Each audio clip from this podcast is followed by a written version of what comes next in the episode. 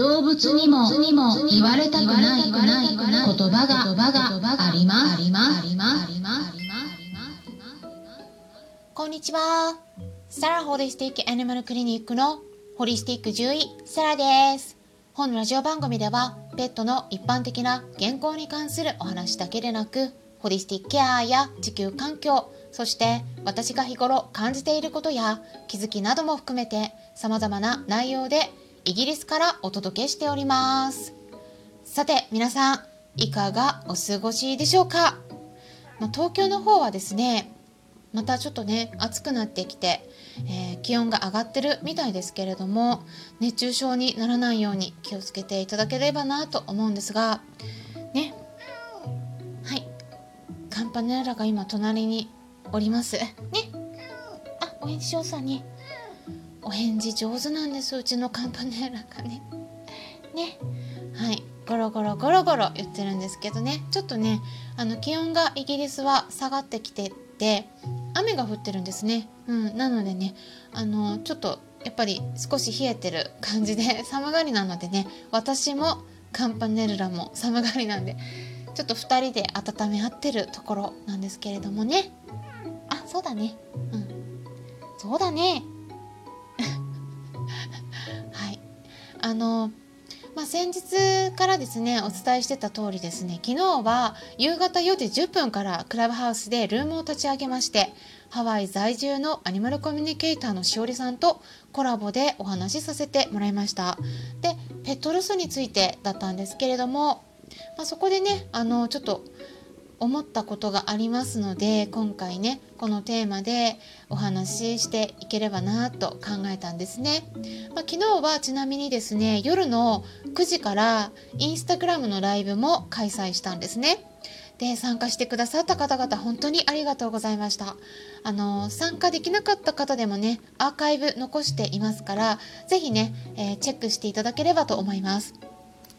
YouTube ライブも5月6日に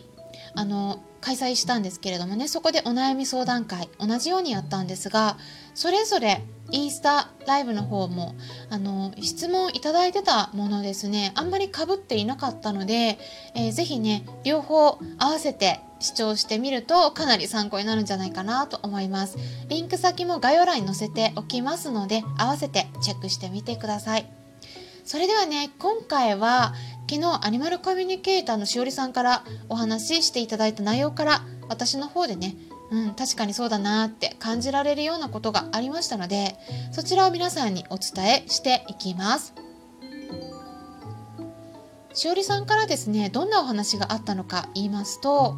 まあ、先日ですねコラボさせていただいた時もあったんですが保護されたワンちゃんとか猫ちゃんなどに関しても言えるんですけども保護犬とか保護猫とかって特にですね私たち人間からすると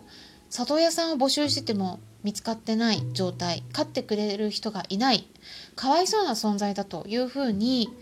捉えがちじゃないですか？でもね本人としてはアニマルコミュニケーションしてみると自分のことをねかわいそうだとかそんな風には全く思っていないんですよっていうお話があったんですね。で今回のお話の中でもですね例えば病気になった子、まあ、骨肉腫になって足を切断するようなことになった場合とかですね、まあ、何かしらの病気でね3本足になってしまったような場合とか、うん、そういうワンちゃんに対してねあこんな病気になって足が3本足になるとかってかわいそうだと人間からすると思ってしまいがちなんだけれどもでもこれもですねあの保護犬保護猫と同じように本人はあんまりねそういったことはね失ったことに関して嘆いたりとかするっていうよりもあの本当にねその時その時のあるがままの状態を受け入れているから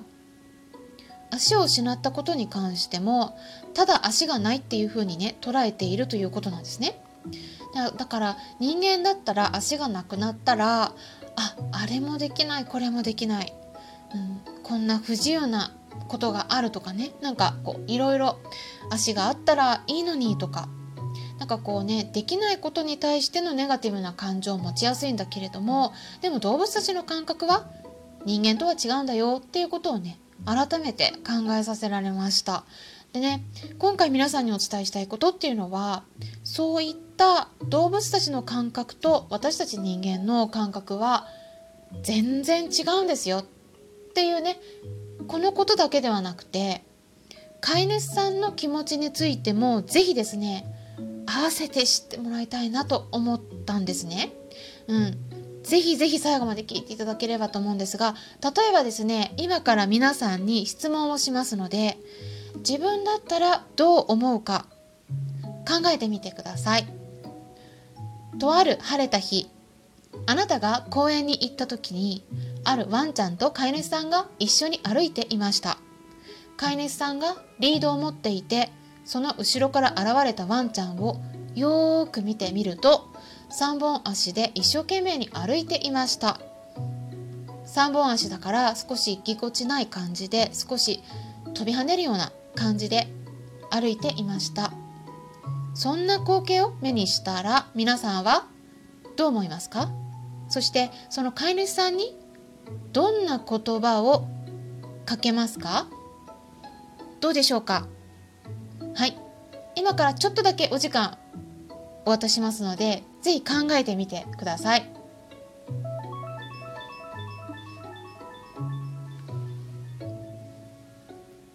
うん。あの不自由なのは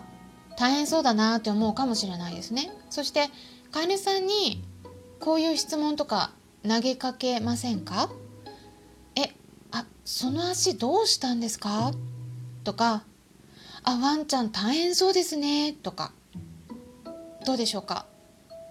聞きますか？これはですねそういった経験をされている飼い主さんからお伺いしたことのあるお話なんですけれどもこういうワンちゃんを飼ってる飼い主さんからですね何度もですねいろんな人から同じ質問をされるそうなんですね。そういう質問どうしたんですか？大変そうですねとか。でそういった問いかけに毎回毎回返事するのがうんざりしてくるんですって言われたんです。でね毎回足のことを説明しなければならないっていうのはその足のことを気にする人たちの目線をその飼い主さんが気になってきちゃうんですよね。で意識したくなくても意識しなければならない感じになりますよね。で手術したこととか嫌な出来事を何度も何度も思い出さされる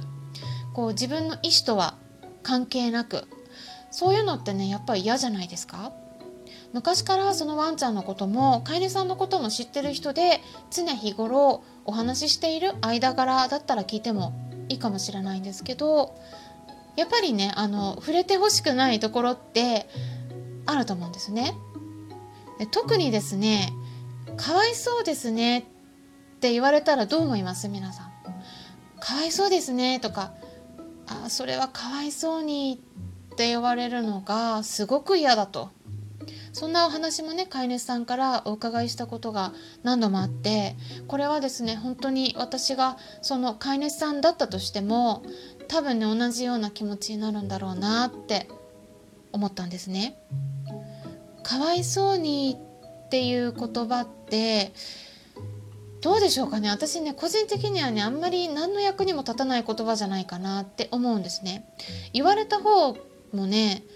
これ言われてなんかこうじゃあ気持ちが晴れやかになるかっていうとあんまならないっていうか私だったらねだからといってなんか気持ちも明るくもならないしなんかあ自分ってかわいそうって思われているんだって認識するだけなのでねあのかわいそうって言われるってことはなんか、うん、飼い主さんはねその子のためを思ってケアしてあげてるのになんかその旗からなんかかわいそうなことをしてるように捉えられてるのかなとかね。そんな風に感じられる方もねいらっしゃるみたいなんですね。だから皆さんがその飼い主さんだったらどう思うか考えてみるとちょっと見えてくるものがあるかなって思いました。でね今回のアニマルコミュニケーターのしおりさんからのお話をお伺いして動物たちに対してもかわいそうって思う必要はないんだと本人は自分のことをかわいそうだとかねそんな風に思ってないからとそんな風におっしゃってたんですね。あ確かにそうだなって、うん、思いました、ま、もしかしたらねあのかわいそうっていう人たちは何も悪気はないのかもしれないんだけどでも悪気のない、うん、不用意な発言の方がね逆にあの鋭いナイフのように心にぐさってね 深い傷をつけることもありますよね。なんかそのうん、自分がね知らないっていうことすらも気づいてない状態なんだけどその無知っていうのが本当に怖いしなんか逆にすごい深く人を傷つけることもあるんですよね。ワンちゃんは言語を理解することはできないんだけれども人の感情を読み取ることはできます。だからそういったお話の雰囲気とか空気感っていうものは察知してるはずです。皆さんは動物たちにどんな言葉をかけていますか？かわいそうだっていう言葉って、うん、あんま良くないっていうかねあの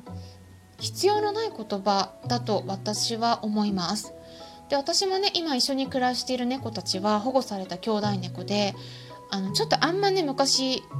よく扱われてなかったんですね。うん、これは私が出版してる本にもね書いてるんですけど、まあ、虐待まではいかないんだけどねちょっとトラウマになるような出来事がいろいろあってえ特にねジョバンニはねあのかなり不安定なんですね気持ちが。うん、でまあねあのだからそういったこともね要因になったのかなとか思ったんだけどでもね今回のお話をお伺いしてみてねあんまりそれはあの、うん、意識しない方がいいのかなっていうふうにもねちょっとだけ思いました。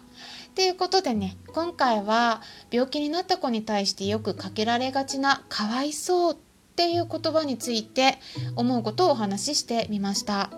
えーかわいそうって言われて嫌な思いをしている飼い主さんのお気持ちが少しでも理解されたらなと思います。えー最後まで聞いてくださりありがとうございました。ホリスティック獣医、サラでした。